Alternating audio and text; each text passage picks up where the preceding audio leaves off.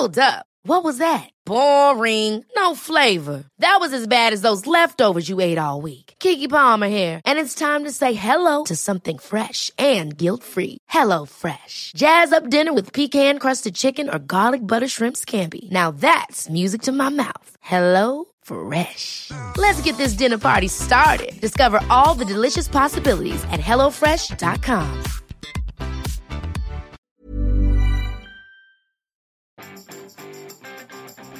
Vous vous ennuyez en consultant certains contenus Bonjour, bonjour, bonjour, bonjour, c'est Bertrand, votre coach web. Bienvenue dans ce nouvel épisode du podcast, épisode 461. Bon, j'espère que vous avez la forme, la patate, de l'énergie, des grandes idées, de l'envie, que vous allez créer des belles choses aujourd'hui, dans la semaine, dans les jours qui viennent et dans les mois qui viennent aussi. Hein.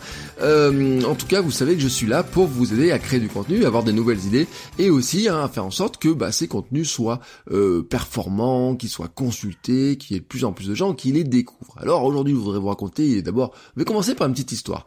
Euh, je l'ai dit plusieurs fois, ma femme euh, a démarré une formation en naturopathie.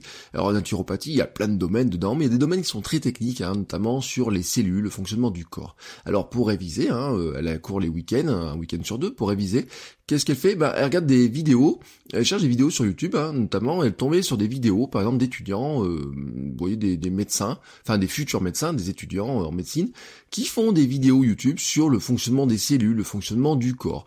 Alors le sujet est quand même très sérieux, avec plein de mots, euh, très techniques, etc. Mais alors certains le font d'une manière qui est vraiment très amusante. Vous voyez, le temps passe très vite, hein, vous retenez tout de suite un petit peu les différentes notions. Euh, en même temps, elle suivait un MOOC sur l'orthographe, hein, parce qu'elle est aussi rédactrice web à côté. Et en fait, ce MOOC est fait par un vieux prof, un vieux prof d'université. Alors, le sujet est sérieux, mais le prof d'université qui fait ça, il est aussi, j'ai envie de dire, il est assez sérieux. Euh, et en fait, il est même un petit peu ennuyeux. Alors, bien sûr, si je vous pose la question, c'est lequel avez-vous le plus envie de regarder, lequel va le plus vous accrocher? Bien sûr, vous allez me dire, euh, bah, l'étudiant qui est un peu plus euh, amusant, un peu plus marrant que le prof d'université qui est un petit peu trop sérieux. D'ailleurs, même, je dois le dire, moi, il a une tendance à m'endormir, ça a une tendance à m'endormir. Mais ça, après, Hein, c'est aussi peut-être parce que le sujet me passionne pas, mais je suis pas passionné par les deux sujets hein, non plus, mais il y en a un qui est quand même plus divertissant que l'autre. Alors cela nous amène à une notion qu'on appelle l'edutainment, hein, vous savez, c'est un mot valise d'origine anglo-saxonne hein, qui est composé du mot éducation hein, et euh, entertainment, donc divertissement. Euh, vous voyez beaucoup hein, cet aspect-là, c'est comment utiliser le divertissement et le ludique. C'est quelque chose qui marche euh, beaucoup sur YouTube, qui marche sur Instagram, qui marche sur les réseaux sociaux au sens large, on va dire, mais qui marchait aussi en dehors. C'est comment une activité culturelle ou à dimension pédagogique et éducative arrive à rajouter du divertissement. Alors notamment, vous voyez par exemple beaucoup dans les parcs d'attractions. Euh, nous, euh, et puis on a, on a vu le cas, nous en Auvergne, on avait un parc qui s'appelait Vulcania, qui existe toujours, qui a été euh, pensé par Valéry Giscard d'Estaing comme étant le parc sur le, le volcanisme. Vous voyez, vous expliquez comment les volcans fonctionnaient. Alors au départ, hein, ça a été quand même un gros gouffre financier, ça n'a pas très bien marché. et puis au bout d'un moment, mais ils ont fini par rajouter hein, un côté plus amusant, vous voyez, avec du cinéma en quatre dimensions, avec des quelque chose qui ressemble plus à du parc d'attractions. Donc vous avez toujours la dimension pédagogique de savoir comment la Terre et les volcans fonctionnent. Vous pouvez voir des vidéos sur les tornades, sur plein de choses comme ça par exemple, mais vous avez aussi des dragons, vous avez aussi euh, tout un tas de personnages, vous avez aussi, vous rentrez dans des capsules qui vont explorer la Terre, qui vont vous montrer le fonctionnement du qu'est-ce que le magma, qu'est-ce que les volcans, à quoi ressemblait notre planète, il y a des milliards d'années, vous voyez, des choses comme ça, et hum, bah en fait, euh, depuis hein, qu'ils ont fait ça, les gens bah, départ continué à apprendre des choses, mais en plus, euh, c'est beaucoup plus facile de faire venir des gens parce que tout d'un coup, vous savez que vous n'allez pas les ennuyer, et ça c'est un aspect qui est intéressant, parce que vous pouvez le reproduire vous aussi sur vos contenus, on doit le reproduire sur nos contenus. On doit trouver ce moyen de dire comment est-ce que finalement on peut amener du contenu éducatif, mais aussi on peut amener du divertissement pour ne pas ennuyer les gens tout simplement. On va y rajouter aussi une troisième dimension, c'est l'inspiration. Bah oui, vous avez du contenu éducatif, vous avez du contenu divertissant, et puis vous avez du contenu inspirant. Euh, on va dire que quand vous avez fait ces trois catégories-là de contenu, hein, euh, vraiment, vous avez vraiment balayé le spectre des types de contenu que vous pouvez créer. Euh, c'est pas si compliqué que ça en a l'air hein, de créer du contenu, de créer une stratégie de contenu, etc. Vous pouvez vous dire que ça peut vous prendre des mois, voire des années, qu'il faut des spécialistes pour arriver à le faire. Mais en fait, euh, c'est pas extrêmement compliqué. Hein. Élaborer une stratégie comme ça, c'est vous devez vous rappeler de deux choses. Hein. c'est pour qui vous créez du contenu et quel type de contenu vous allez faire pour l'aider au mieux et les servir au mieux les personnes comme ça. Donc on revient sur finalement l'audience minimum que vous devez toucher et le contenu minimum que vous devez faire, c'est un contenu qui ne doit pas être ennuyeux, qui ne peut être éducatif et qui peut être euh, inspirant. Alors ça peut être les trois, hein. ça peut être les trois en même temps, ça peut être que l'un ou l'autre. Alors bien sûr, on va dire, vous n'êtes pas, enfin franchement, vous n'êtes pas obligé de raconter des blagues. Quand on dit divertissant, vous n'êtes pas obligé de raconter des blagues. Euh, quand on parle de contenu inspirant, c'est juste montrer que c'est possible. Parfois, vous avez juste envie de montrer que c'est possible. Euh, ça peut être montrer une progression. Vous voyez le avant-après. Avant, je faisais ça, maintenant je fais ça. C'est montrer que c'est possible. Euh, montrer par exemple que, ben, je sais pas, par exemple, vous pensiez qu'il était impossible un jour d'éditer votre propre livre photo, alors que vous rêvé et un jour vous l'avez fait. Euh, ça, c'est un contenu qui est inspirant. Oui, c'est possible de le faire. Donc, vous êtes capable de le montrer. Pardon, c'est mon téléphone qui vient de tomber de ma poche. Hein, vous entendu ce bruit-là. Euh, je sais pas pourquoi j'ai dans ma poche ce matin. Bon, bref, d'habitude je touche pas. Ce matin, j'ai pris.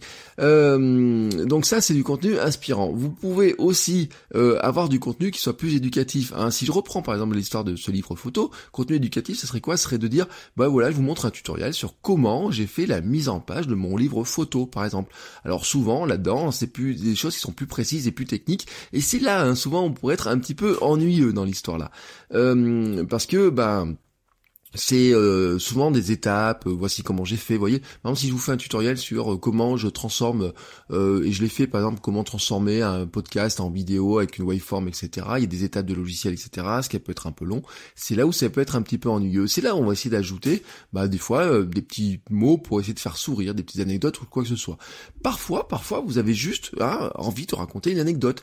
c'est ce qu'on peut faire facilement dans le podcast. C'est ce qu'on peut faire facilement, par exemple, moi dans le streetcast, ce que je faisais souvent, c'était une petite anecdote raconter, juste pour faire sourire ou amuser, parce que moi ça m'a même ça m'a amusé, ça me fait sourire.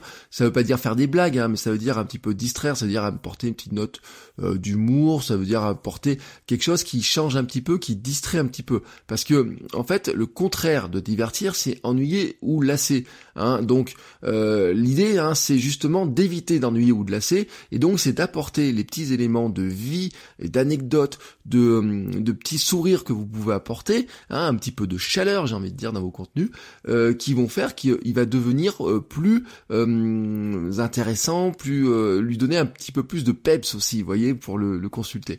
mon le vieux prof dont je parle au début, en fait, le problème c'est pas que son contenu il est pas éducatif, il peut même être inspirant par certains aspects, vous voyez, vous, quand il vous explique des anecdotes sur finalement bah, comment mieux écrire telle phrase, etc., vous permettra d'améliorer de, de, votre votre capacité à écrire et vraiment peut-être de, toucher des gens, hein, vraiment. Si vous êtes écrivain, par exemple, ça peut être intéressant, vous voyez cet aspect-là. Mais en fait, euh, si vous faites une vidéo de 7 minutes et qu'au bout de 2 minutes vous la trouvez lassante, euh, bon bah voilà, c'est il a raté un petit peu, vous voyez, vous ratez un petit peu la cible. Alors sur un MOOC, bon, on va une tendance à se dire je vais l'écouter jusqu'au bout parce que je dois l'écouter jusqu'au bout. Mais si vous faites ça sur YouTube, vous êtes sûr qu'au bout de quelques secondes, les gens ils vous virent, ils arrêtent. Même en story de 10 secondes, hein, quand je demande à mes étudiants sur les stories, c'est pas long une story sur Instagram. Et pourtant, pourtant, il trouve déjà que c'est trop long. Euh, une vidéo, on lui donne 5, 6, 7 secondes hein, pour euh, commencer à nous appâter, etc. Alors si vous avez des vidéos qui sont ennuyeuses hein, et qui durent, même une vidéo qui fait 2-3 minutes peut être ennuyeuse. Un podcast qui fait 2-3 minutes, moi il m'arrive des fois, parfois, hein, des podcasts, je les zappe. Il y a des podcasts, au bout d'un moment, je dis, j'ai pas envie d'écouter la suite, etc. Même en les écoutant en virgule 1 fois 2 fois 3, etc. Parce que j'ai pas envie. Euh, et parce que voilà, il y a une espèce de truc qui, qui fait que ça m'ennuie, voilà, tout simplement, et vous devez éviter de tomber là-dedans. Alors je vous le répète, vous n'êtes pas obligé de faire les trois en même temps. Euh, parfois, euh, bah, vous avez envie hein, de faire plutôt l'un ou plutôt l'autre. Parfois, vous allez vous rendre compte que ce que vous avez raconté est plutôt un contenu qui est inspirant. Plutôt, parfois, vous allez vous rendre compte que c'est plus facile de faire sourire sur certains contenus que sur d'autres. Mais l'essentiel, c'est de vous demander si chacun de vos contenus a l'une, au moins l'une de ces trois caractéristiques, hein, on va dire. Si vos contenus est très euh, précis, très éducatif, mais qu'il est peut-être un petit peu ennuyeux, j'ai envie de dire, les gens vont le passer. Vous voyez, vont, vont dire, bon, euh, c'est vont, vont, vont, vont, oublier cet aspect-là, vont dire oui, bon, c'est un petit peu long, etc. Mais ça m'intéresse vraiment parce que ça me permet de progresser et puis parfois, des fois aussi, ça vous permet de faire des étapes, de bien expliquer les choses. Mais euh, si votre contenu, il est ni éducatif, ni euh, euh, inspirant, et qu'en plus il est euh, pénible, euh, là franchement il n'y a aucune raison que quelqu'un le consulte un jour. Et c'est ça qu'il faut retenir dans l'idée, dans ce que je voulais vous dire dans cet épisode de podcast.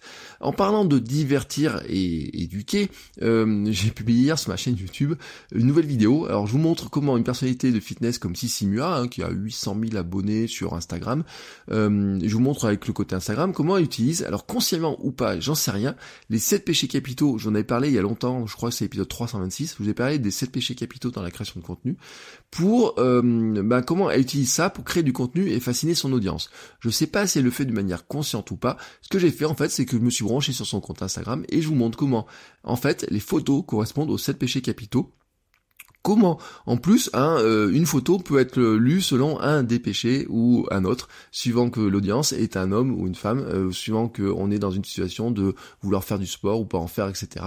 Je vous montre tout ça dans une vidéo. Euh, vous pouvez voir ça directement en faisant bertrand.video slash sissi. Alors sissi c'est S-I-2-S-Y. Hein, voilà. Et bertrand.video, bah, c'est mon raccourcisseur spécial YouTube que je me suis créé moi-même. Donc vous faites bertrand.video slash sissi pour aller voir cette vidéo là. J'espère que qu'elle sera pas ennuyeuse, hein, vous verrez, il y a des photos euh, plutôt euh, amusantes et puis d'autres photos qui sont un petit peu plus euh, sexy parce que Cécilia a une caractéristique et je l'explique, c'est de, se demander mais pourquoi pourquoi elle montre aussi souvent ses fesses sur son compte Instagram et bah ça a une raison et je voulais vraiment vous l'expliquer et en fait vous savez c'est une vidéo que j'avais promis, je vous en ai parlé il y a assez longtemps, j'avais promis, j'avais dit il faut vraiment que je vous parle de ça parce que j'avais le sentiment en consultant ses contenus régulièrement qu'elle vraiment elle appliquait ses péchés capitaux et j'ai voulu le vérifier et euh, donc j'ai publié ça sur YouTube. Euh, je vous laisse aller consulter ça et moi je vous souhaite à tous une très très très très belle journée et je vous dis à demain. Ciao ciao les créateurs.